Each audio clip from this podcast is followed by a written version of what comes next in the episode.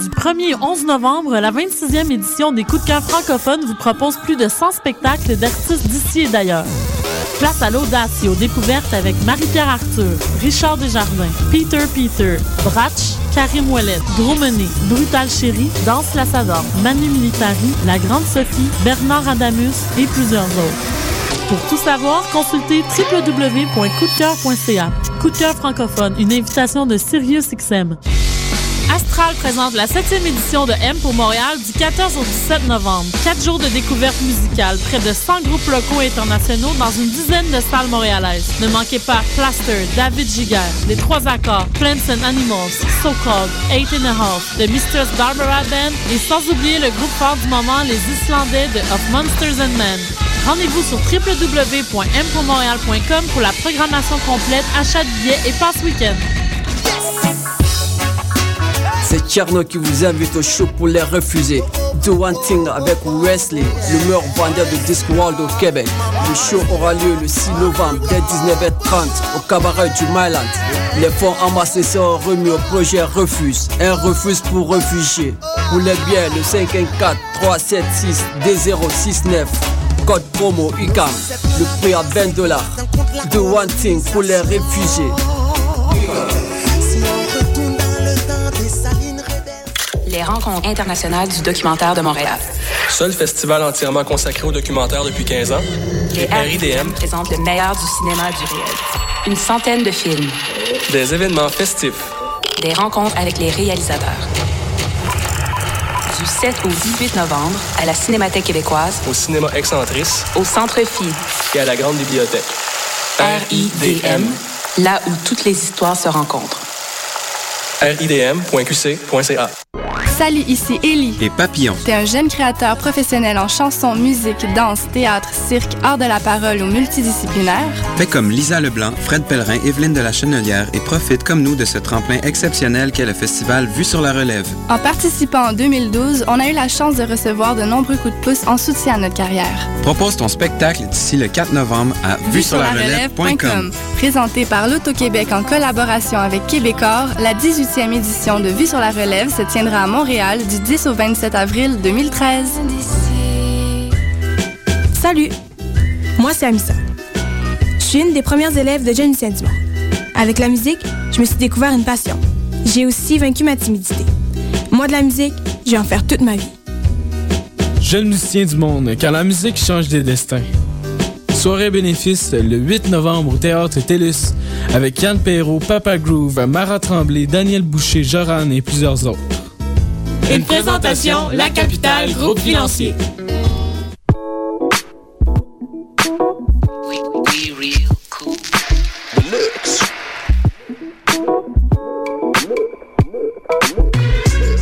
Vous écoutez Choc FM, l'alternative urbaine. Sous cœur sans frontières, l'alternative foot.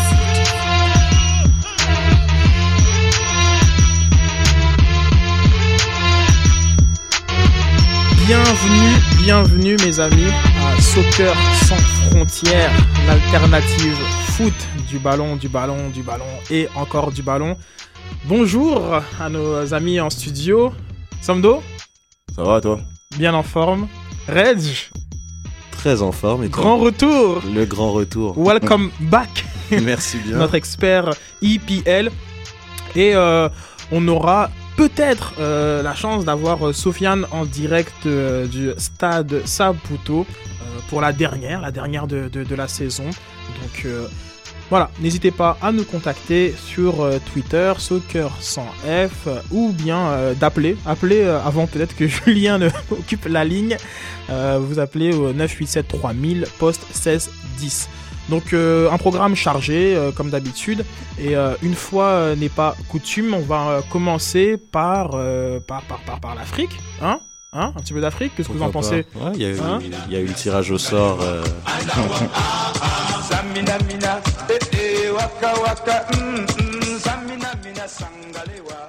Le tirage au sort de la Cannes, donc euh, nos amis africains euh, ont procédé euh, ce mercredi à Durban, en Afrique du Sud, au tirage de la Cannes 2013.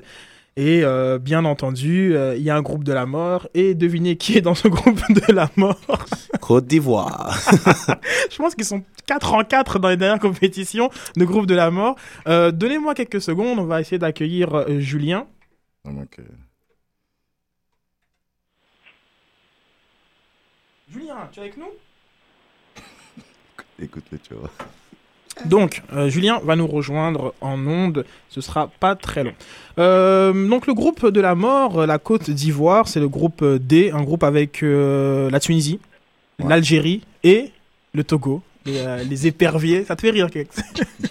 Il y a juste trois équipes. Enfin, on va voir, on sait jamais. hein. Non, mais euh, quand même, voilà.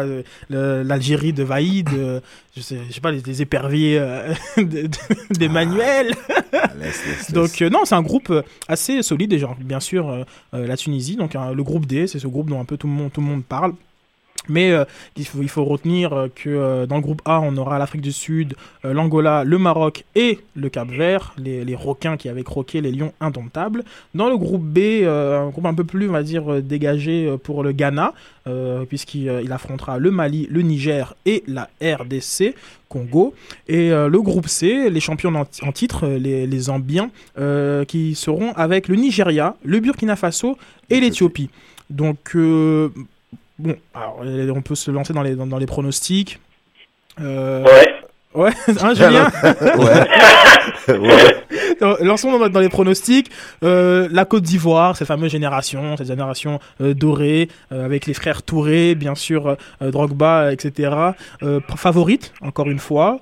Euh, un groupe difficile, mais je pense qu'ils euh, sont- qu'ils vont s'en sortir et euh, soulever le, le trophée qui, qui leur échappe depuis des années, et surtout avec le rendez-vous manqué de, de, de 2010. Euh, donc, moi, je, même pas de 2010, de, de l'an- de 2010 et aussi de 2012. et 2012. donc, en fait, il, rentre, il, il manque leur rendez-vous tout le temps. mais cette fois-ci, parce qu'il faut expliquer aux auditeurs, cite que la Cannes revient cette année pour ne pas empiéter sur une saison Coupe du Monde l'année d'après, c'est ça? Exactement, des changements dont on avait un peu parlé euh, plus tôt pour accommoder euh, le calendrier euh, international. euh, donc un, changement euh, bon, qui donne une deuxième chance. hein, genre, euh, pourquoi pas euh, les Zambiens euh, back-to-back euh, qui- Je sais pas, je sais pas. Mais euh, non, moi je vois bien euh, la Côte d'Ivoire, le Ghana qui, oui, depuis 4-5 ans euh, domine aussi dans le football africain. Mais euh, je pense je l'avais dit la semaine passée, euh, ça fait peut-être 30 ans qu'ils n'ont pas gagné la compétition. La dernière fois c'était peut-être en 82, il me semble, ou 80 plutôt. Euh, je sais pas, je sais pas. Est-ce que la, la, la- C'est dit la Côte d'Ivoire l'attend depuis 92, hein Oui, oui, c'est vrai, c'est vrai, mais euh, je sens un, un Didier oriental plus. euh, Ouais, mais la Côte d'Ivoire, c'est un peu comme l'Allemagne. hein. Ils sont toujours au rendez-vous. C'est ça, oui, c'est ça exactement. Mais moi, je trouve, pour une euh, première fois, euh, déjà, les Ivoiriens, il y a beaucoup de joueurs qui jouent en Europe, dans les grands championnats européens.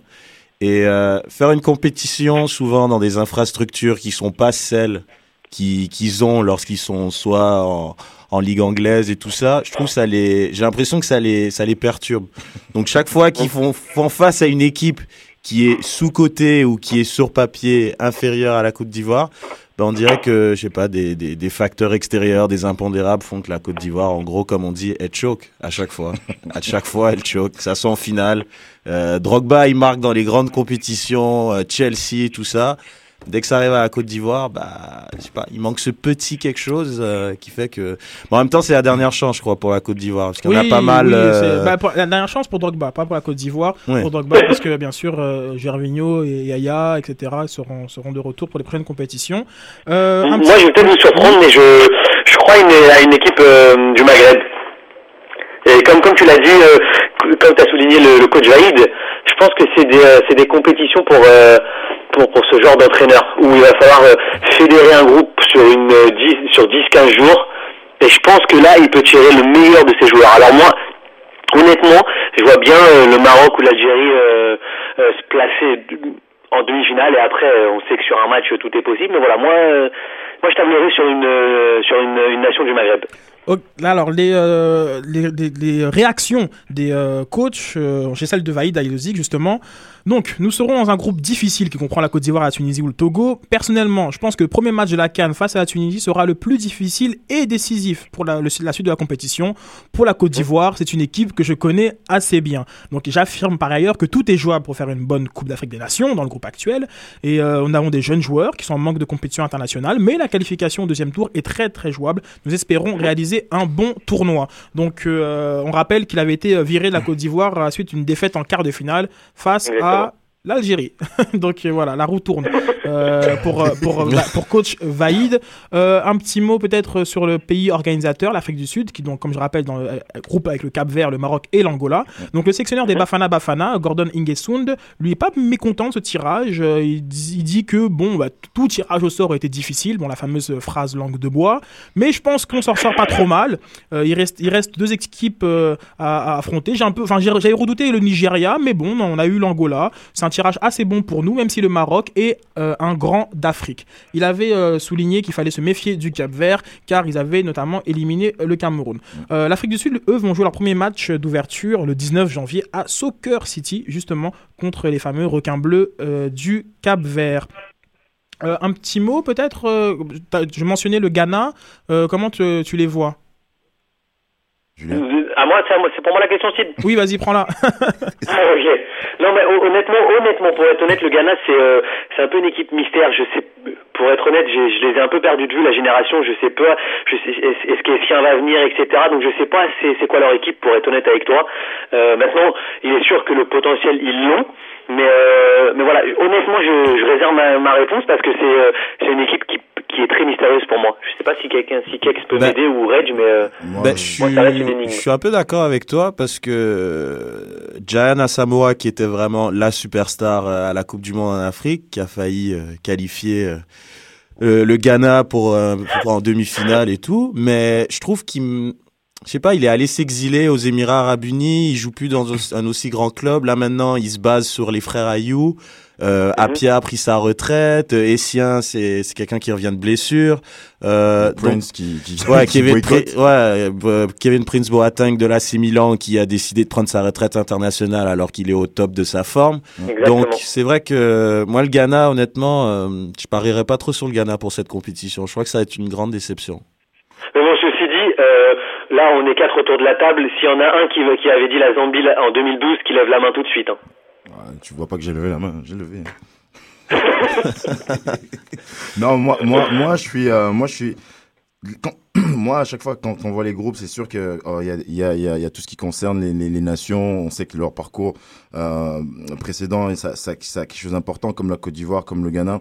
Mais euh, c'est toujours après une, une question de, de, de, savoir qui, qui pourra jouer cette canne, parce qu'il y a toujours des blessés, il y a mhm. toujours des imprévus, euh, des joueurs qui arrivent pas en forme. Et ça fait très longtemps qu'il a pas, qu'il a pas, qu'il a pas refoulé les, le terrain depuis qu'il, à part depuis qu'il est au Real.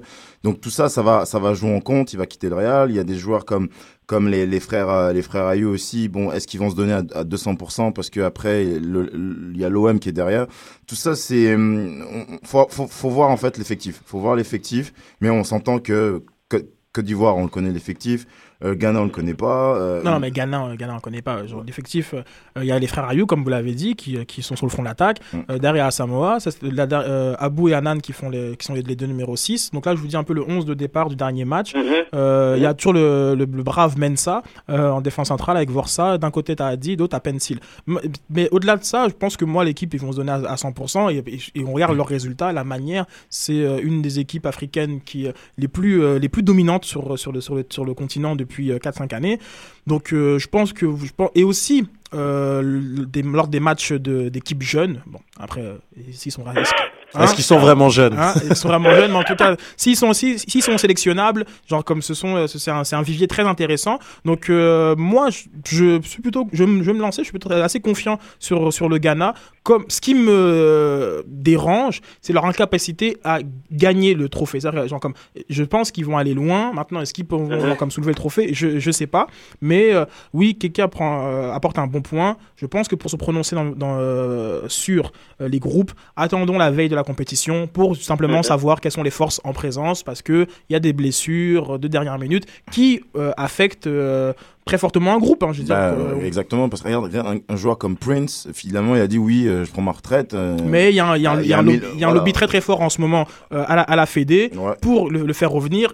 Et leur- euh, un, un- un joueur comme Boateng change complètement le visage de l'équipe. surtout- Donc, En effet. Et surtout, et surtout en plus que là, en ce moment, avec le Milan AC, vu qu'il joue pas très très bien, qu'il est, on voit qu'il est pas très très en forme, le faire de faire une canne et peut-être de la gagner, ça peut le rebooster. pour Exactement, euh, exactement. C'est euh, une raison un- de plus. euh, parce que quand, il, quand il s'est arrêté, il pensait peut-être que voilà, je vais rester au Milan, il n'y a pas de problème, je suis au top. Maintenant, ah, Ah, ce serait peut-être bien de se relancer avec la, avec la, la, la sélec- la sélection. Bah ouais. Donc, euh, euh, j'avais aussi la- les réactions de euh, ben, d'Hervé Renard, hein, rendons euh, au, au- au Cé- euh, à César ce qui appartient à César, qui euh, le, le sectionneur des des des, chi- des Chipolopos, euh, qui sont les, champ- les, les champions en titre. Donc nous sommes très confiants.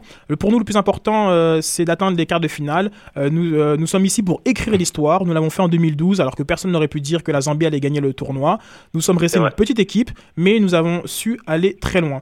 Euh, donc voilà les propos euh, d'Hervé Renard qui rappellent, euh, parce que Reg en plus l'avait souligné que c'est important, en fait, là où on joue les infrastructures, qui rappelle que la Zambie vient régulièrement en stage en préparation à l'Afrique du Sud et qu'ils se sentent chez eux. Donc euh, voilà, euh, Je trouve que c'est bien qu'il soit resté déjà, parce que justement après le sacre euh, de la Zambie l'année dernière, il était annoncé notamment en plus en équipe de France pour succéder peut-être à Laurent Blanc, ils avaient parlé de lui. Euh, donc euh, c'est pour ça que je trouve que c'est bien qu'il soit resté et puis c'est vrai que la Oui, Zambie oui, ça permet, ça de, bâtir, parce que par exemple, on peut rappeler que Alain Giresse, suite à la troisième place euh, du Mali en 2010, mais n'a pas été reconduit comme, comme coach. Donc la continuité, c'est quelque chose qui, qui permet à une, équipe de... de bâtir, euh, qui permet à une équipe de, développer des automatismes, une certaine culture qui est liée à celle de, son coach. Mais ce ne sera pas le cas de Koto, euh, le coach du Sénégal, parce que lui, il a été limogé. Donc euh, voilà, la fédération sénégalaise s'est réunie mardi en comité exécutif, attention, pour, pour adresser la non- la non-qualification des Lions de la Teranga à la Cannes. Et voilà, ben, Joseph Koto n'aura pas résisté à la défaite sénégalaise. On rappelle quand même que c'était 6-2 hein, sur le euh, sur l'ensemble des deux matchs. Euh, bien sûr, un tirage malheureux où ils sont tombés sur, euh, sur la Côte d'Ivoire, mais euh, les, les- la fédération sénégalaise a décidé de se séparer de Joseph Koto. Euh, qui avait pris la suite euh, de Pierre Lechantre. Donc euh, voilà, à voir, comment, comment le Sénégal va, va, digérer, cette, cette défaite. On ne sait pas encore si la, si la FIFA va les suspendre plus, que, plus que cela, parce que bon, ils, ils- ont été suspendus pour le prochain tournoi. De toute façon, avec l'écart de but, ils n'avaient pas s'y qualifier. Mais si les incidents de Dakar vont euh, mener à d'autres sanctions, on ne, le sait pas encore. Euh, à la décharge de, Joseph Koto, ben, il avait su euh, faire un, un pont intéressant pour les joueurs qui s'étaient distingués durant les Jeux Olympiques euh, de Londres en 2012. Euh, J'espère que ça va pouvoir continuer parce que bon, le Sénégal avait fait un bon parcours. Donc euh, voilà. Mais si on peut À faire un voir, petit, un euh, petit, un petit, un petit recap, il reste le groupe, le dernier groupe en fait, c'est le, le groupe des joueurs, des équipes qui sont pas, qui sont pas là, c'est la Guinée, la- euh, le Sénégal, Le la- Cameroun. le Cameroun et le Gabon. C'est ça. Donc c'est, c'est quand même quatre, quatre gros, quatre gros cylindriques qui sont quand même pas là, surtout le Gabon avec la dernière prestation qu'ils ont eue, Euh, le Cameroun on sait déjà. Euh, la Guinée, bon, je pense que c'est une nouvelle génération qui doit, qui doit être mise sur, sur, sur, sur papier. Et euh, j'ai dit, le dernier, c'est qui? J'ai dit qui le dernier? Je parle de quel groupe là? Non, mais c'est le groupe, le groupe qui n'existe pas. Ah, le groupe, le groupe E, le groupe, le groupe échec. Voilà, le, groupe échec. E, échec, quoi. Je voyais Sid, il cherchait dans ses papiers. Non, mais euh, je me posais la question euh, ouais, Oui, de, oui, de- non, de quoi on parlait, mais oui, en effet, oui, bon, ça c'est le groupe de tous ceux qui ont à se remettre en question. Euh, une, un, petit, un, un petit mot de, de Chedjou, hein, qui n'a pas joué lors de, de la victoire hein, du Cameroun face au Cap Vert, victoire insuffisante, on le rappelle, parce qu'il fallait qu'il gagne avec plus de deux buts d'avance, euh, qui n'a pas joué, euh, qui avait, euh, qui donc sur Twitter s'est un peu lâché. Et même pas juste sur Twitter, hein, même dans les, même même en conférence de presse. Ils lui ont demandé pourquoi, euh, est-ce que tu étais blessé? Il a dit non, j'étais pas blessé, alors que le sélectionneur l'a déclaré blessé. Blessé, en, effet. Donc ça a fait, ça a fait un peu les, les choux gras de, de, de la presse euh, camerounaise. Il, a donc euh, écrit un message sur son site officiel où il disait Suite à mes tweets et mes propos qui ont été relevés dans plusieurs médias camerounais et internationaux, je tenais à apporter certaines précisions. Je n'ai jamais mis en doute les choix du coach. D'ailleurs, ceux qui ont joué en défense centrale ont fait un très gros match. Euh, ben, c'est normal, ils ont pas, il n'y a pas eu de tir adverse. en tout cas, bref. Euh, donc, euh, malheureusement pour nous, la qualification n'a pas été acquise et je peux vous assurer que c'était euh, la, me- la meilleure équipe possible. Et donc, voilà, que je suis supporter des Lions et, si je profite pour présenter mes excuses si j'ai pu choquer mes compatriotes. Donc, voilà, encore, on va dire, des espèces d'affaires autour de, la sélection camerounaise. On va, va pas le rappeler, le rappeler à chaque semaine, mais bon, je pense qu'il faudrait qu'il puisse régler, ce genre de le, le climat, le climat qui tourne autour de la, de la sélection. euh, euh, Eto avait fait une sortie sur Canal Football Club euh, juste après, ou bien il parlait un petit peu de son expérience euh, de dernière minute, ce, fameux rappel à la dernière minute. Donc c'est ça. Donc il y a beaucoup de choses à, à régler pour, le, pour, pour les Camerounais afin de se préparer idéalement pour euh, 2014, qui est la prochaine échéance au Brésil. Donc un dernier mot peut-être sur la Cannes où je rappelle que euh, le gouvernement sud-africain a alloué une enveloppe de 41 millions euh, d'euros euh, pour organiser la, la Cannes. C'est pas beaucoup. Mais c'est peut-être parce que voilà, les infrastructures sont déjà là, puisqu'il y a eu la Coupe du Monde 2010, et donc une enveloppe serrée pour éviter toute extravagance, selon les propos du vice-ministre des Finances, Nalana Néné. Donc euh, voilà, ça c'était pour, la Cannes. Euh, la semaine passée, vous avez parlé un peu de, euh, de Coupe euh, des champions africaines, donc avant qu'on passe à la, à la Champions League européenne. L'espérance de Tunis, ce, mastodonte du continent, ben, encore en finale pour la troisième année consécutive. Ils ont battu le TP Mazembe. Euh, à Rades en la finale demi euh, à la finale retour. Et c'est un but euh, de Mohamed Ben Mansour sur coup franc à la 70e qui a porté les Tunisiens en finale. Donc ils vont y affronter les Égyptiens de Al Haili qui eux ont battu les Nigérians du Sunshine Star. Donc voilà c'est un, classique du, du, continent de, on va dire de la, un classique de l'Afrique du Nord. Donc voilà une belle finale. Donc en aller-retour C'est un, format que qu'on ne voit plus trop trop euh, en Europe et c'est une finale euh, aller-retour qui aura lieu euh, durant le mois de novembre si je me trompe donc je pourrais vous donner les les dates exactes sur Twitter. Donc voilà, ça fait le tour du continent. On, va, on va passer à l'Europe. Alors, alors allez-y les socialistes, on commence par, par quoi là? On fait un peu d'Angleterre, de- d'Espagne, choisissez, choisissez. Ou bien, euh, Julien, allez, euh, prime à, prime à, prime- à- prime l'étranger, hein, celui qui nous appelle euh, de, de la France avec... euh, ah, attendez, j'ai un, petit, j'ai un petit son pour Julien. Hein Allô, oui. Tu reconnais Hein Douce France? Zlatan. Ah là là là là. Donc, allez, vas-y. Zlatan News ou, euh, ou bien tu nous parles d'abord euh, du cas des, euh, des Lillois et... Je vais faire un, un- un rapide euh, petit tour d'horizon de, de nos clubs français. Donc en fait, il y a eu trois matchs assez spéciaux. Lille qui n'a pas joué, PSG qui a joué un match amical et Montpellier qui a joué un match de Ligue, de Ligue des Champions pendant une heure. Donc, si tu veux, c'était clair. Lille, ils sont arrivés contre le Bayern en sachant qu'ils ne pouvaient rien faire et ils n'ont pas mis plus d'intensité que ça. C'était, euh, c'était un bon match. Ok, les gars, on, on prépare pour le match de samedi. Mais en aucun cas, ils ont voulu chercher, aller chercher la victoire. Donc, je me suis arrêté, j'ai arrêté le match à la mi-temps. Le Bayern a tellement maîtrisé techniquement et tactiquement la partie que ça devenait un peu honteux. Alors moi je dis... euh, euh, Julien, je sais pas ce que vous en pensez. Julien moi, je, moi je ne dirai rien. Euh, et je passerai la, la dédicace à mon ami du Nord. Il se reconnaîtra. Hein, hein la boc. Donc je ne dirai rien. Parce qu'apparemment, je serai trop sévère. Poursuivez, poursuivons les gars, moi pas de problème. Ben, un penalty un peu généreux. C'est vrai qu'ils n'ont pas joué, mais, mais bon, le score euh, a été de 1-0 et puis euh, un penalty un peu généreux quand même. le Bayern a décidé qu'il allait rester 1-0. Quand à la mi-temps tu te prives de Ribéry, ça veut dire que dans ta tête, tu sais que les Lillois ils sont pas dangereux, mais même pas pour une miette. C'est vrai, on dit comme ça. C'est fou. C'est vrai, ils ont pas pris de risque avec Ribéry. Il avait peut-être une béquille et ils se sont dit, bon, c'est Lille.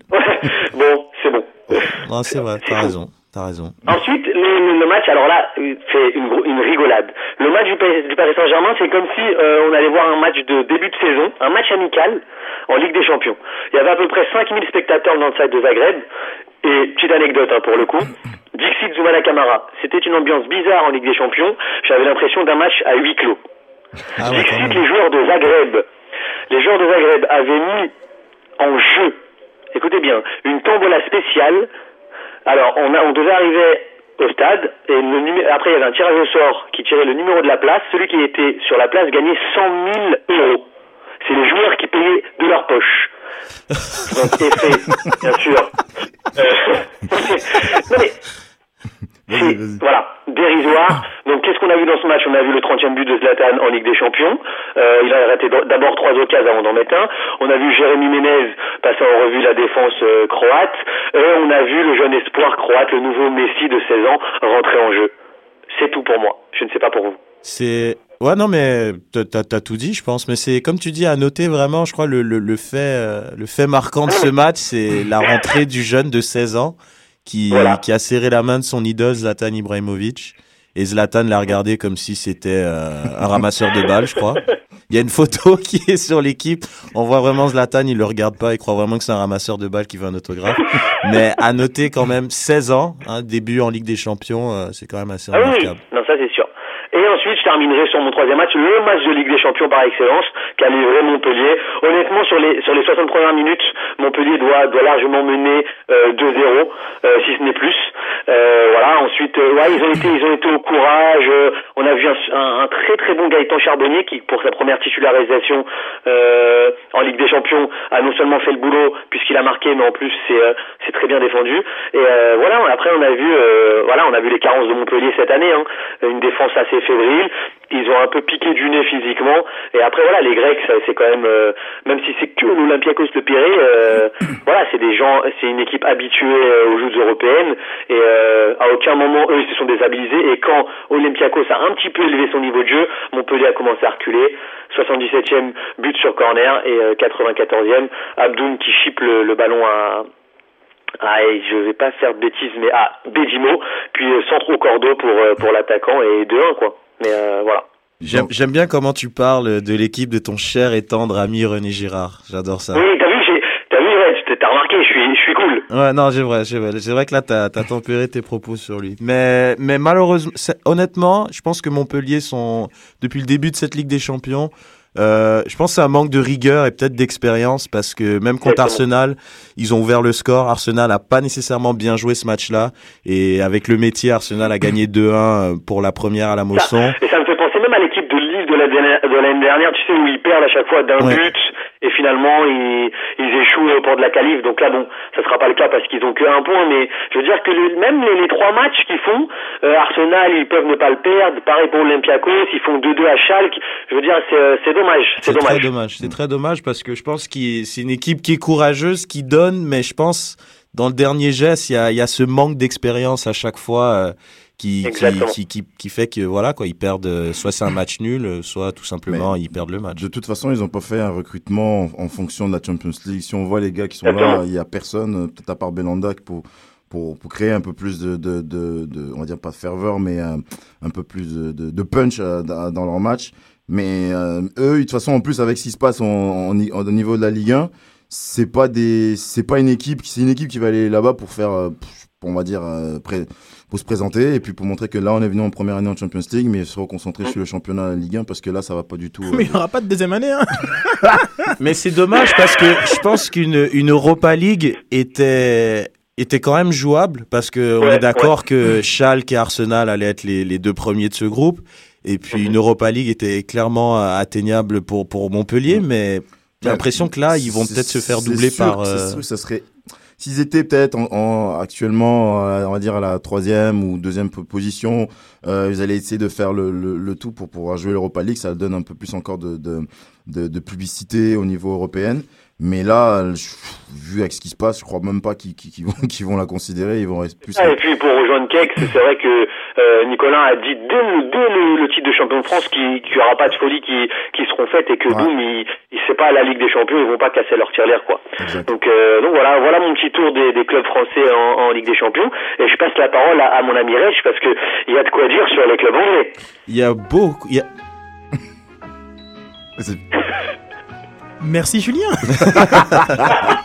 J'adore les jingles. Ah, j'aime bien. Je suis sûr que c'est un choix de Julien en plus, non Alors, bah, ouais, bah, les clubs Ah, anglais. une hécatombe, euh, une hécatombe, vraiment, vraiment. Euh, sur les quatre représentants anglais, donc une victoire. Une victoire très très peu rassurante de, Ah. de Manchester Ah, United. Check les haineux. Non, mais, non, mais c'est vrai. Honnêtement, attends, Manchester menait 2-0 à Old Trafford quand même, hein, par euh, Braga. Oui. Par Braga, donc euh, doublé de Allen en 20 minutes, ce qui montre les carences de, de Manchester en défense depuis le début de la saison. Ça, c'est un fait. C'est pas un fan d'Arsenal qui parle, mais bon, c'est des faits. Et, euh, et finalement, euh, Manchester, avec la ressource, avec euh, le Fergie Time, avec tout ce qu'on connaît qu'ils sont capables de faire, ils ont monté donc avec un doublé de Chicharito, qui va donner des mots de tête à Ferguson parce qu'il joue pas beaucoup. Et là, il est rentré, il a mis deux buts. Et un but de Johnny Evans que Kex adore. Donc, euh, victoire de 3-2. Donc, euh, très, très moyenne performance, je dirais, de Manchester. Ensuite, euh, notre ami Manchester City, qui est à la grande surprise dernière de son groupe avec un maigre point, est allé perdre contre l'Ajax, donc euh, 3-1, malgré une ouverture du score de Nasri à la 20e minute, 21e minute, pardon. Et euh, juste avant la mi-temps, donc égalisation de De Jong, ensuite euh, 2-1, 3-1 par Ericsson.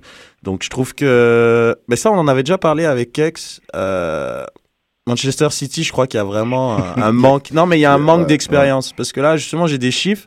Et celui qui a le plus de matchs euh, en Ligue des Champions, c'est Clichy, avec Ouais. 51 matchs européens. Donc, euh, il les a eus avec Arsenal, n'est-ce pas? Et euh, non, mais c'est pour dire que c'est pas et c'est pas un titulaire indiscutable non plus, Clichy. Ensuite, euh, Maicon, euh, il en a il en a 52, pardon, c'est Maicon avec 54 matchs. Euh, il est même pas titulaire. Yaya Touré en a 46 et Tevez qui a déjà gagné une Ligue des Champions, il en a que 33. Donc ça montre vraiment que dans les gros matchs où, où c'est vraiment important, bah City, euh, voilà quoi, quand il y a des Mais, mais quand même, je sais pas, avec tous les ta- talent qu'il y a, qu'il y a dans, dans l'effectif et tout, est-ce qu'on peut pas espérer un petit peu plus, ne serait-ce que dans la constance? Bah, je pense, je pense moi et, euh, sur sur sur les quatre joueurs dont on parle, euh, là, oui, tu parles de Constance, mais c'est c'est c'est pas des gars qui ont l'habitude de jouer tous les trois euh, trois six matchs, enfin, enfin comment, tous les trois jours avec cette intensité, surtout quand tu joues contre une des équipes européennes euh, de gros calibre. Donc on s'entend que oui, il y en a euh, il y en a trois qui il y en a quatre qui sont là, mais les autres ils doivent s'adapter aussi. Ils ont peut-être pas cette habitude. euh, Parce que- Ouais, mais ils, ils sont pas en train de survoler la Ligue anglaise non plus, quoi. Ah non, mais défensivement, c'est voilà, il y a des grandes carences et quand on regarde même juste le but que le but euh, de Ruiz euh, de Dortmund contre City, c'est une erreur de Rodwell. C'est c'est un joueur qui joue à Everton euh, en début de saison.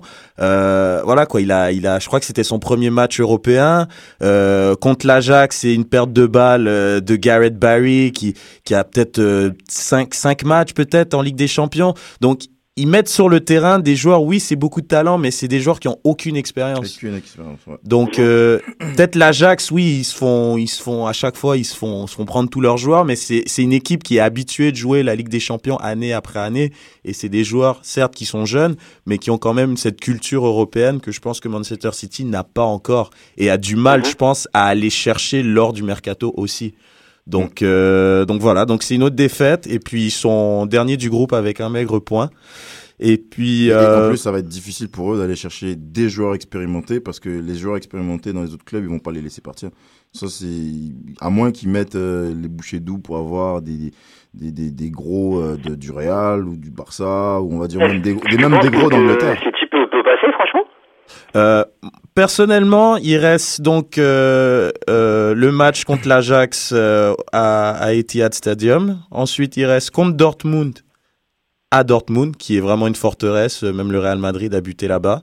Et il reste le match contre le Real Madrid encore à l'Etihad Stadium. Donc il reste quand même trois matchs. Peut-être l'Ajax, ils vont le gagner. Je, je suppose qu'ils vont le gagner chez eux. Mais après, euh, Dortmund, ils vont jouer pour être premier du groupe. Et euh, peut-être Madrid, à ce moment-là aussi, le dernier match euh, du groupe, la sixième journée, ça sera un match peut-être capital euh, pour Madrid pour qu'ils finissent premier pour éviter d'être deuxième et puis tomber euh, sur euh, sur un, gros cylindre quoi, tirage au sort. Donc je pense vraiment pas que peut-être ils peuvent accrocher l'Europa League et encore, mais euh, je crois pour une deuxième année de suite pour City et Mancini, je crois que c'est plié. Et puis ouais, je pense qu'à ce moment-là, lui, il va aller essayer de chercher la deuxième place et essayer de grappiller des points pour au moins finir dans les Européens parce qu'ils ont un point. Ajax en a trois, Real 6 et Dortmund en a 7. Donc, euh, bon, 7, 6, 3, 1. Donc, il y a moyen de prochain match, euh, s'il gagne, ça, il passera à 4 points. Donc, Ajax tomberait automatiquement quatrième. Donc, c'est faisable. C'est franchement faisable. C'est faisable. Ouais. Donc, euh, donc voilà. Et le champion en titre, Chelsea, qui a perdu à, au Shakhtar Donetsk 2 à 1. Donc, euh, but de Oscar pour réduire le score à la 88e mais trop peu trop tard. Non Un peu quand même. Mais Shakhtar, euh, je pense qu'on en avait déjà parlé, c'est une équipe euh, qui est très très impressionnante, qui arrive à avoir énormément de joueurs brésiliens euh, qui, qui viennent jouer là-bas et puis euh, ils, ils, arrivent à, à, pratiquer un très très beau football. On l'avait dit ça, genre comme tu sais Shakhtar ou euh, Porto, c'est mmh, genre comme genre des équipes que, sur lesquelles personne ne veut tomber parce que ça a l'air de rien, mais c'est très très difficile à jouer. Et surtout chez eux, c'est vraiment. c'est très compliqué. Ils ont que deux défaites chez eux, en, je crois, en une trentaine de matchs euh, européens. Je suis pas sûr aussi de l'information. Il faut que je vérifie. C'est des équipes, les équipes de l'est ont, ont, quand même plus de matchs en jambes, donc ils arrivent prêts pour la Champions League. Mais après arriver en hiver, ils ont moins de, de ils ont moins de gens parce qu'ils sont plus fatigués. Les autres sont prêts. Sont... Donc ça et et il faut pas oublier aussi que Shakhtar euh, a quand même un collectif qui est toujours soudé, qui est toujours le même depuis très très longtemps. Donc ça aussi, ça permet mmh, la continuité pour pour euh, pour les autres Champions League. Ils sont toujours, c'est presque les mêmes joueurs. Il ah, y a toujours un qui part, mais il y a toujours après euh, un autre qui, qui, qui, arrive, qui est toujours qui complète en fait l'équipe. Mais euh, en fait, en passant, t'as pas parlé de ton équipe. Ben j'y arrivais, ah, okay, j'y ouais. arrivais. Donc Arsenal, défaite à l'Emirates. J'aimerais préciser, c'est la première défaite européenne d'Arsenal ouais. à l'Emirates. Donc, euh, bah, il y, y avait pas de jeu, hein. Il y avait vraiment ah, pas de oui, jeu. Oui, Franchement, oui, ça a été très très triste à voir. Alors que normalement, euh, Arsenal à la maison, ils produisent énormément de jeux, mais là, c'était pauvre. C'était, c'était comme ils disent en Angleterre, it was flat. Il y avait vraiment pas de. Non, mais c'est ça. C'est, il y avait aucune euh, intensité, il y avait aucune explosion. Et, euh, et voilà quoi. Donc la possession y était. Qu'Arsenal a eu presque 65% de possession mais ils ont que, que décroché deux tirs au but. Et, et voilà, donc, donc euh, pardon, Schalke les a eu en contre, donc à la 76e par l'inévitable de Hunter. Untela à la 76e et puis euh, Afelai, euh, le but du break à la 86e, donc ouais. les Bataves euh, qui font le métier à l'Emirates. Ouais. Et non, donc comme je disais, euh, déjà l'absence de Diaby, l'éternel Diaby qui est souvent blessé. Depuis qu'il s'est blessé contre Chelsea, Arsenal a vraiment énormément de difficultés à pratiquer euh, son jeu. Même aujourd'hui, tout juste victoire 1-0, mais c'était très pauvre dans le jeu. Et, euh, on a l'impression qu'ils qu sont essoufflés un peu. Il y a des joueurs, euh, ils arrivent pas. Podolski arrive plus à trop trop enchaîner. Euh, aussi, qui était très très très intéressant début de saison. On parlait euh, finalement le remplaçant de Fabregas il a du mal un peu aussi à enchaîner. Donc, euh, donc voilà, ça reste à voir. Il se retrouve deuxième du groupe derrière Schalke. Donc euh, c'est toujours pareil. Arsenal a quand même des groupes assez euh, gérables année après année, mais il, il trouve toujours le moyen d'avoir des difficultés dans les peut-être la quatrième, cinquième journée qui fait qu'il se retrouve deuxième du groupe et qui tombe contre le Barça très souvent, leur bon ami le Barcelone en huitième de finale. Donc, euh, mais je crois qu'il devrait pas avoir de problème. Je sais pas ce que tu en penses, Julien, euh, par rapport à, à, finir premier. Moi, je suis pas même... tellement inquiet pour la qualif puisqu'ils reçoivent Montpellier et après ils vont à ils vont à l'Olympiakos. À l'Olympiakos. Maintenant, je pense que euh, la double confrontation avec Charles va quand même donner un certains indices quoi sur sur la forme euh, de de d'Arsenal et sur les capacités qu'ils auront ou pas à faire bonne figure dans les phases finales. Maintenant, je pense que c'est une grande équipe et euh, normalement, enfin je pense. Hein. Et si c'est une grande équipe, elle va devoir réagir à Schalke dans deux semaines. Hein. Ouais, tout à fait d'accord. Mais, mais bon, à Schalke, Schalke qui est quand même troisième de Bundesliga, c'est pas évident non plus d'aller jouer chez non, eux. Non, bien sûr, parce que c'est un vrai match de huitième de finale. Ouais. Donc c'est pour ça que la réaction va être intéressante à voir. Donc est-ce qu'on peut passer à l'Espagne Kéké?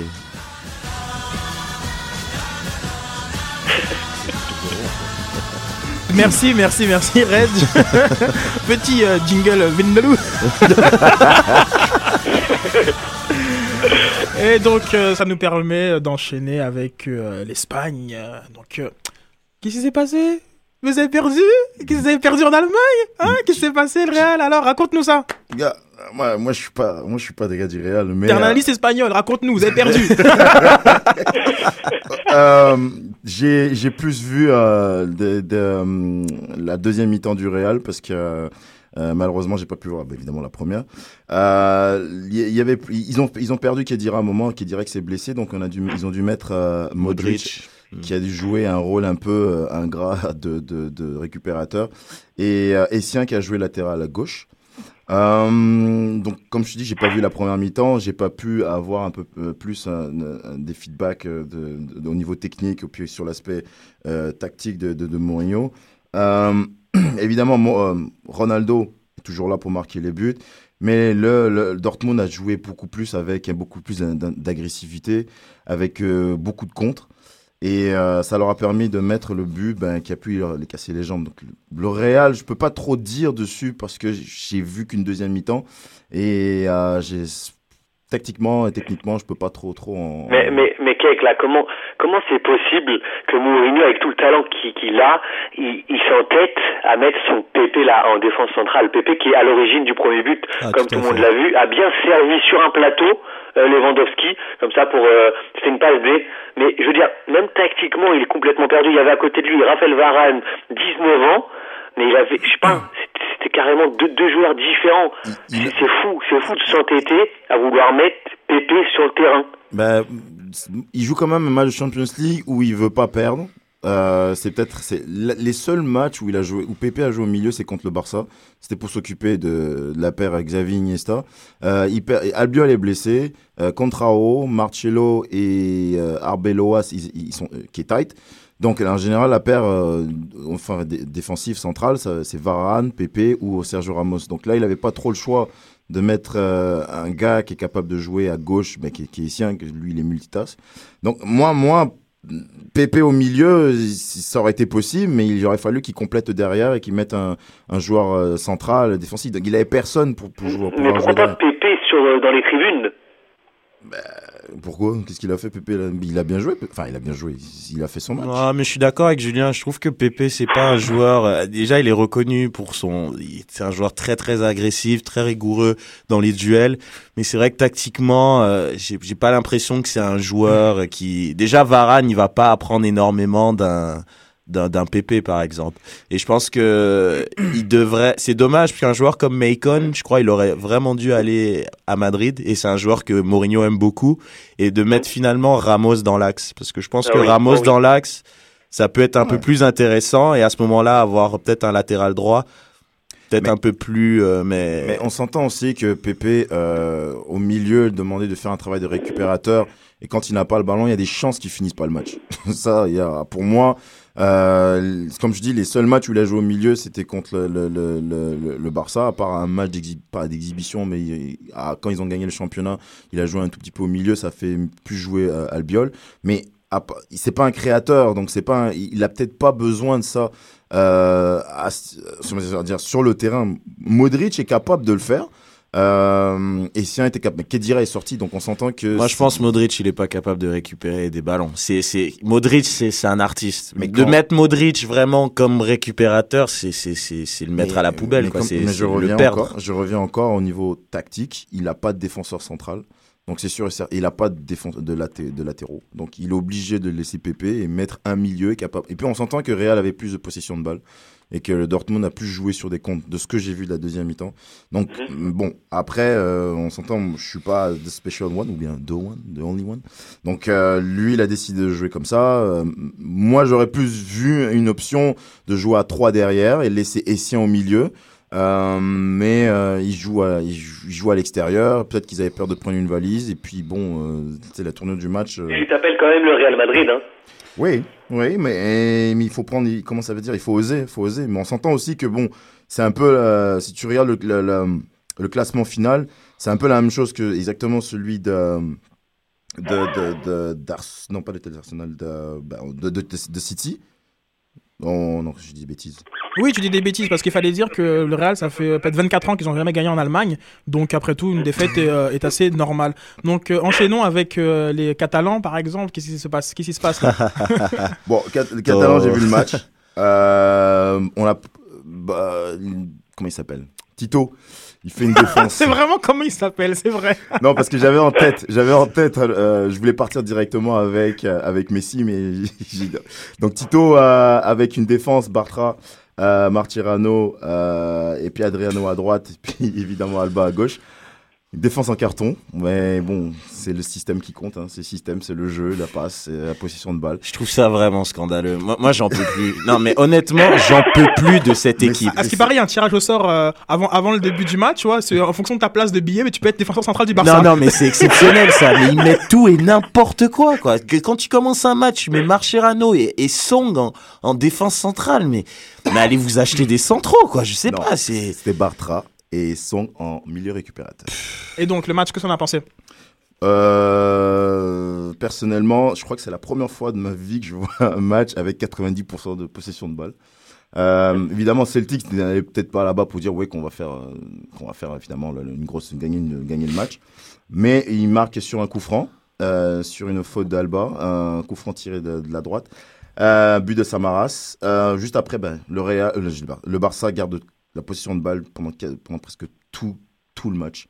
Et j'ai même, pour moi, maintenant, ça devient un petit match de référence parce que c'est, il est ennuyant d'un côté, mais, mais 90% de, de possession de balle, je sais pas si vous pouvez imaginer, c'est presque passé 60, 70 minutes à regarder un ballon qui tourne.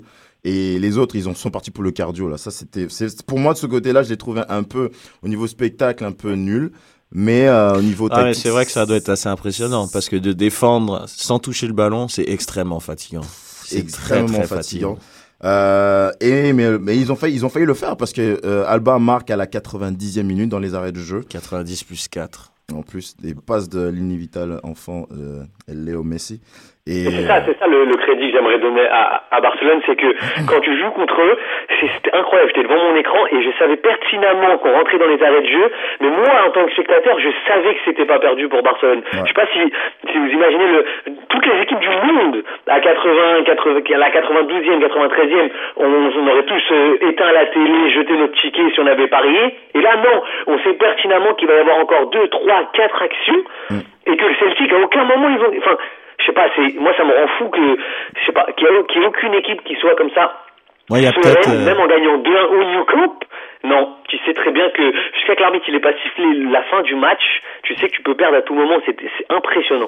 Mais moi, je trouve, honnêtement, je sais pas si vous allez être d'accord avec moi, c'est, je trouve que le Barça, justement, ils ont, le, ils ont un manque de, pas de créativité, parce que c'est vraiment pas ça, en fait, mais c'est un manque de variante dans leur jeu. Ouais. Et moi, c'est ça qui me dérange. Et quand ils butent face à une équipe comme euh, des valeureux euh, écossais, euh, comme ça, qui, qui font que défendre pendant tout le match, je tu sens qu'il n'y a pas de solution. Ça a été la même chose contre Chelsea. Aucune solution. C'est juste de la Ouais, passe à ceci 10. dit, Reg, les équipes ont maintenant eu 5 ans, parce que ça fait quand même 5 ans que, le, que Barça domine le, le football européen, et pendant ces 5 années, toutes les équipes ont pu mettre des, des plans anti-Barça, anti-Messi, anti-Xavi, anti... Enfin, tu vois, quand tu joues sur un match, tu tentes, tu tentes une expérience, les coachs, ils sont là, de toute façon, sur, la, cal- sur leur calendrier, Celtic, ils ont marqué 0 points. Donc, euh, ils viennent là-bas et ils se disent, OK, on va mettre un plan, et ça, c'est un plan que sur les que sur les 90 minutes où ils vont jouer le Barça. C'est un plan qu'ils remettront jamais en place dans, dans leur vie. Tu vois ce que je veux dire? C'est-à-dire que c'est compliqué pour pour Barcelone quand même parce que chaque équipe qui vient vient juste pour faire l'exploit, juste pour aller pour accrocher Barça, pour leur donner du fil à retordre. C'est compliqué. Mais Moi, moi, moi, moi. Real, côté- sinon toutes les autres équipes du monde, elles font ça. Côté tactique, côté tactique, ce que la seule chose que je pourrais dire, c'est que c'est évidemment, bah, euh, Pep avait avait une, plutôt une, une philosophie de séquence, refaire les mêmes séquences, les mêmes séquences, les mêmes séquences jusqu'à ce que ça rentre. Et puis, ça dépend en fait des matchs.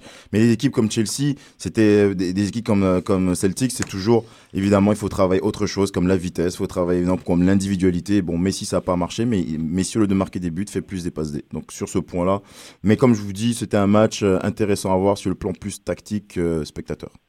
Et comme dit José Mourinho, on va pas parler 150 millions du Barça parce qu'ils sont ni champions d'Europe ni champions d'Espagne. Mais ils sont champions. Donc on va enchaîner avec euh, champions les, autres. euh, c'est quelle compétition ça Euh, ils sont- On va pouvoir enchaîner avec euh, les autres équipes espagnoles.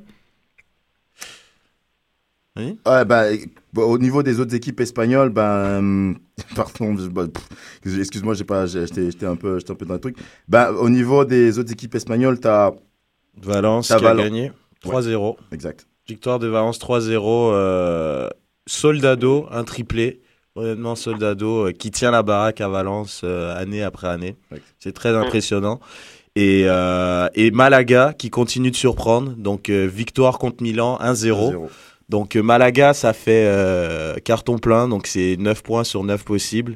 Et ça fait 7 buts marqués contre 0 but Mhm. encaissé. Donc, très, très impressionnant, Malaga. Honnêtement. En tout cas, avec ça, ses joueurs. Hein. Ouais, ouais, parce que honnêtement, avec euh, la perte de Cazorla, qui était vraiment leur maître à jouer l'année dernière, euh, ils sont qualifiés pour la Ligue des Champions, euh, vraiment euh, sur le fil, quatrième en Liga, et puis euh, là, de se retrouver quand même dans un groupe pas évident, quand même, Milan AC, Anderlecht, Milan AC, c'est peut-être plus le Milan AC euh, des belles années, mais c'est quand même une équipe euh, très très respectable, avec des joueurs qui ont beaucoup d'expérience en Ligue des Champions, et euh, ils Ça, ont le, tout... le- le Milan AC Oui. de cette année? Oui, oui. Ah non, Milan AC de cette année... Ok, non, c'est quand pas très respectable. Enfin, je veux dire, ok, donc c'est vraiment une équipe qui. Il faudrait qu'on fasse un spécial Milan AC. Ouais, j'aimerais vraiment ça. Parce que euh, honnêtement, c'est. euh, il y a beaucoup à dire sur, euh, sur le- l'absence de, de niveau de, de jeu et, euh, et même, de- et même beaucoup, beaucoup. Alors, tout ce qui se passe autour de, de l'équipe, je pense que. euh, Je serais très chaud, un spécial ouais, Milan Un AC. spécial euh, Milan Ah AC. ouais, oulala. Que- que- Parce qu'en plus, en plus, en plus, on l'avait, on l'avait prédit. Alors, on- parfois on dit, on dit des, des- des bêtises, mais là, on, on l'avait prédit. euh, le Milan AC, euh, vraiment une année très très compliquée. Euh, j'ai le quiz. n'enterrons jamais les grands clubs. J'ai le- j'ai un quiz avec des champions, hein, si vous voulez. hein. Ah. Hein, il, Ah, nous, hein, il nous reste un, un petit euh, 10 minutes, on pourrait euh, profiter euh, pour J'étais- aller dans. C'était tellement chaud de te donner l'alignement du, du Milan AC, mais ça vaut pas la peine. Pardon J'étais tellement chaud de te mettre, te dire l'alignement de, de Milan AC comme Malaga. Non, mais ça sert à rien de me dire, ça- parce que je, je- je- je- ne connais peine. pas un seul joueur de leur d'alignement. El Sharawi Oh, très bien, on va passer avec un petit quiz euh, Ligue des Champions. On se rappelle que le tenant en titre euh, est, euh, est Reg. Est Reg hein Merci. Hein J'ai- pas révisé. Merci. Bon, moi, je fais mes devoirs, Kex. Attends, la Lim. Oh là là. Là, j'ai des frissons, il a raison, j'ai arrêtez, hein. Hein. alors, alors, très bien. Donc, quel était. Donc c'est parti. Hein. Bah, moi, je, je, je, je donne les points au. euh, Celui qui hein tire en premier. Ah ouais, exactement. Quel était l'ancien nom de la Ligue des Champions? Hop, Reg la Coupe des clubs euh, champions. Ah, il manque un petit mot. La Coupe d'Europe des clubs champions. Non, la Coupe des clubs champions européens. J'ai déjà mis ça avant. Donc c'est pareil. 0-0. Quel est l'entraîneur qui a fait le plus d'apparitions sur euh, les bancs de Ligue des Champions? Sir Alex Ferguson. 1-0, bravo Reg. Oh là là. Quel est le joueur, Un buzzer, quel est le normal. joueur euh, italien qui a joué le plus de matchs durant Ligue des Champions? Hop, Maldini. Bravo, un partout. Oh oui. Quel est le joueur qui a le plus d'apparitions en- Hop, Top. Ouais, Reg. non. Oh non, c'est moi. Euh, euh, pa- feuille, papier, ciseaux. moi, moi, perso, je dirais Ryan Giggs. Non, Paul Scholes. non plus. Ah, il fallait plutôt voir du côté de l'Espagne avec Raoul, les 144, 144 Ah oui. matchs. Il est plus là. Euh, quel est le club, allez, italien, on va vous aider, qui a le plus de fois échoué en finale de Ligue des Champions? Kéké Hop. Euh... Juventus. Aïe, c'est- un petit peu Ah, trop long, ben, Juventus. Juventus, on, le, on le prend pareil. Allez, 2-1 pour Kex, attention. Euh, Oh. combien de fois euh, une finale a opposé deux équipes d'un même pays? Kex Trois fois. Waouh Excellent. Real Madrid-Valence en 2000, Barça. euh, Milan-Juventus en 2003 et Manchester-Chelsea en 2008. Non, c'est pas arrivé Barça-Real de Non, l'an non, passé. non, mais- ok Et ce n'est pas arrivé cette Eh, Reg. Demi- Demi-finale dans ma tête, c'est tout. Ouais. Quel est le Eh, joueur Non, Euh, c'est- allez, Ah, laisse-le. On va, allez, on va aider Red avec tu une, une- une joues, question, toi. une question un peu plus euh, samba. Alors, quel est le joueur brésilien qui a disputé le plus de matchs en Ligue des Champions? Reg. Ronaldo. Aïe, aïe, aïe, aïe, aïe. Top. Je suis pas sûr. Ah, ben là, moi, je sais alors. Oh, vas-y, vas-y, vas-y. vas-y. Moi, je dirais Cafu. Et non plus. Ah, C'était Roberto, Roberto Carlos. Carlos. Et, Euh, Oh là là là c'est là. Quel est l'entraîneur allemand qui a disputé le plus de matchs en Ligue des Champions? Qu'est-ce qui lève la main, mais qui la baisse, mais qui la Oh, relève, Aïe, qui aïe, la aïe, aïe, baisse aïe. Allemand, allemand, allemand, allemand, allemand. Je vais essayer un. Oui, vas-y. Non, non, Ah, non, il la répète la question. Non, la il veut question est très claire. C'est super clair. Uli Honès Ah non. Oh, Otmar Isfeld. Bravo. Là. Kek, c'est dans, et dans, et dans la zone là. Kek, c'est dans sa zone? Ça, c'est pour tout le cas, le tout qui. Pas mal, pas mal, pas mal, pas mal. Donc euh, là, on arrive à 5. Un meilleur de questions. Red pourra se rattraper. Euh, com- euh, en combien de. Ah, c'est un peu compliqué. Donc si vous trouvez le, le nom, je le prends pareil. Ouais. En combien de temps a été marqué le but le plus rapide de Ligue des Champions Ou par qui Moi, Oh. je sais. Kex. Non, non, vas-y. Ça a été marqué par Roy Mackay. Oh là là là. Avec le Deportivo de la Oh Corogne. là là, Reg, en, 9 secondes, en moins de 9 secondes, euh, nous rappelle que Roy Maïkan avait marqué, euh, c'était par contre avec le Bayern de Ah, Munich. pardon. Euh, allez, question euh, un peu ah, un peu difficile celle-là. Ah mais tiens, non, vous, allez la voir celle-là. Euh, quel est le joueur anglais qui a disputé le plus de matchs en Ligue des Champions? Le joueur anglais. Ah non. T'as dit, t'as dit top, vas-y. Top. Moi, je... David Beckham. Aïe, aïe, aïe. Le joueur anglais qui a joué le plus de matchs en Oh non, je suis bête. Ah, ok, là c'est mon tour. Attends, je vais donner un au hasard. Top Scholes. Scholes, en effet, en effet, Red, tu l'avais sûrement. Ouais. Ouais, c'est ce que j'allais Ouais, redire, c'est la deuxième réponse, c'est vrai. Et, euh, et qui nous a. euh, alors là, pff, si vous trouvez ça, ça fait 10 points. Alors le match peut se gagner tout de suite. non, non, non, J'adore. non, non. Ah non, bah oui, ah bah oui, ah bah oui. Ah bah oui. C'est Ah bah quel oui. jeu on donne 10 Ah oui. points sur Ok, ok, Ce- let's go. alors, celui qui trouve ça, alors lui, il a 10 points. Qui a composé l'hymne de la Ligue des Champions Attends, on peut- est-ce qu'on peut appeler. euh, on peut appeler un. On a droit à un appel. on a droit à l'appel L'appel à un ami Oui. Ouais, ouais. Allons voir hein, si tout sur Twitter, quelqu'un nous. euh, Ah, voilà. je rappelle de la Freddy Ligue là. des Champions. Ligue des Champions Eh ouais, non, mais, ah, Si vous le trouvez, franchement, non, vous m'impressionnerez. C'est. Bon, moi, je dirais euh, que c'est Chopin, allez. Ah non, non, non, arrête.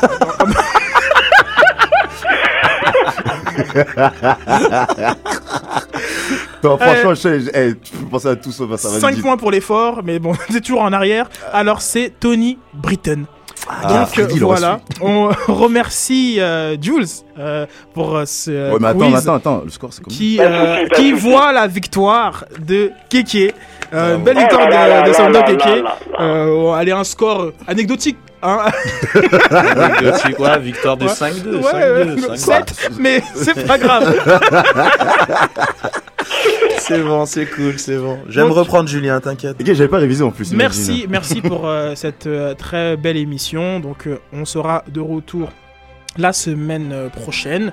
Euh, on passe le bonjour euh, à Sofiane qui est en direct euh, du stade pour la dernière de l'Impact de Montréal. Et euh, la semaine prochaine, pourquoi pas, appelez-nous, participez sur Twitter, euh, Soccer sans frontières, c'est notre petit pseudo sur Twitter, ou bien allez sur Monte Royal Soccer, le site tenu par Sofiane et ses, et ses alcoolites. Et pour plus de sans frontières, ben, je vous invite à visiter africanlife.com. Moi, je passe un petit bonjour à une fan de, de Soccer Sans Frontières, c'est c'est Sarah, elle va se reconnaître. Et sinon, je vous dis à la semaine prochaine, la team. Merci. Très bien, merci Julien. On passe le bonjour aussi à Wilfried Uchiawa qui nous a oui. euh, beaucoup euh, interagi euh, au- aujourd'hui, donc c'était assez intéressant. Donc voilà, belle émission euh, les gars. Je vous dis à la semaine prochaine pour Kex. Euh, Red, tu nous, tu nous reviens dans combien de temps là hein? Euh, je vous reviens dans deux semaines. Bon, ok, dans deux semaines, parfait. t'attends. Euh, et on, va, et on va- on va finir en musique, hein, on me l'a on me l'a redemandé. Donc, euh, du Chopin. hein? Oh, Chopin, non, non, il veut pas tester là.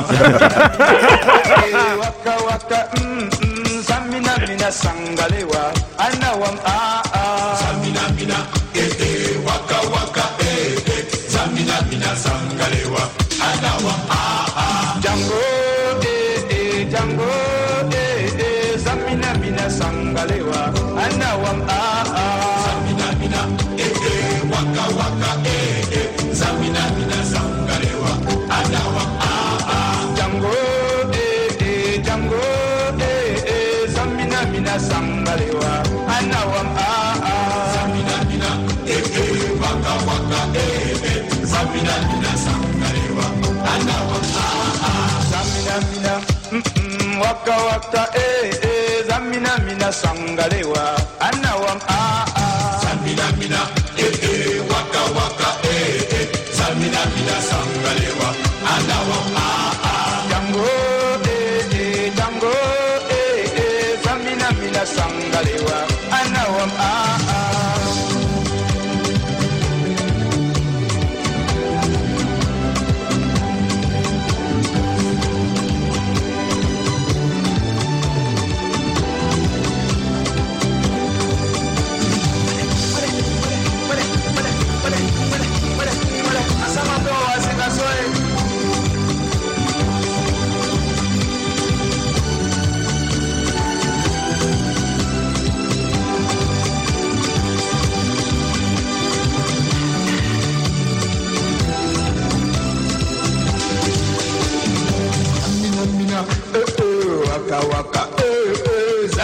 mina sankalewa na wadada zamina mina eh eh waka waka eh eh zamina mina sangalewa anawa ah ah zamina mina ho ho zamina mina eh eh. Zamina mina sankalewa na wadada zamina mina eh eh waka waka eh eh. Zamina mina sankalewa anawa ah ah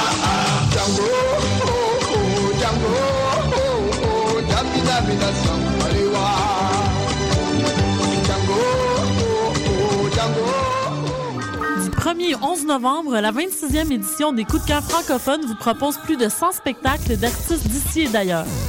Place à l'audace et aux découvertes avec Marie-Pierre Arthur, Richard Desjardins, Peter Peter, Bratch, Karim Ouellet, Gros Mené, Brutal Chéri, Danse Lassador, Manu Militari, La Grande Sophie, Bernard Adamus et plusieurs autres. Pour tout savoir, consultez www.coupdecoeur.ca. Coup de cœur francophone, une invitation de SiriusXM. Astral présente la 7e édition de M pour Montréal du 14 au 17 novembre. Quatre jours de découverte musicale, près de 100 groupes locaux et internationaux dans une dizaine de salles montréalaises. Ne manquez pas Plaster, David Giguère, Les Trois Accords, Plants Animals, So Called, Eight and a Half, The Mistress Barbara Band et sans oublier le groupe fort du moment, les Islandais de Of Monsters and Men. Rendez-vous sur www.mpourmontréal.com pour la programmation complète, achat de billets et passe week-end. C'est Tcherno qui vous invite au show pour les refuser. Do one thing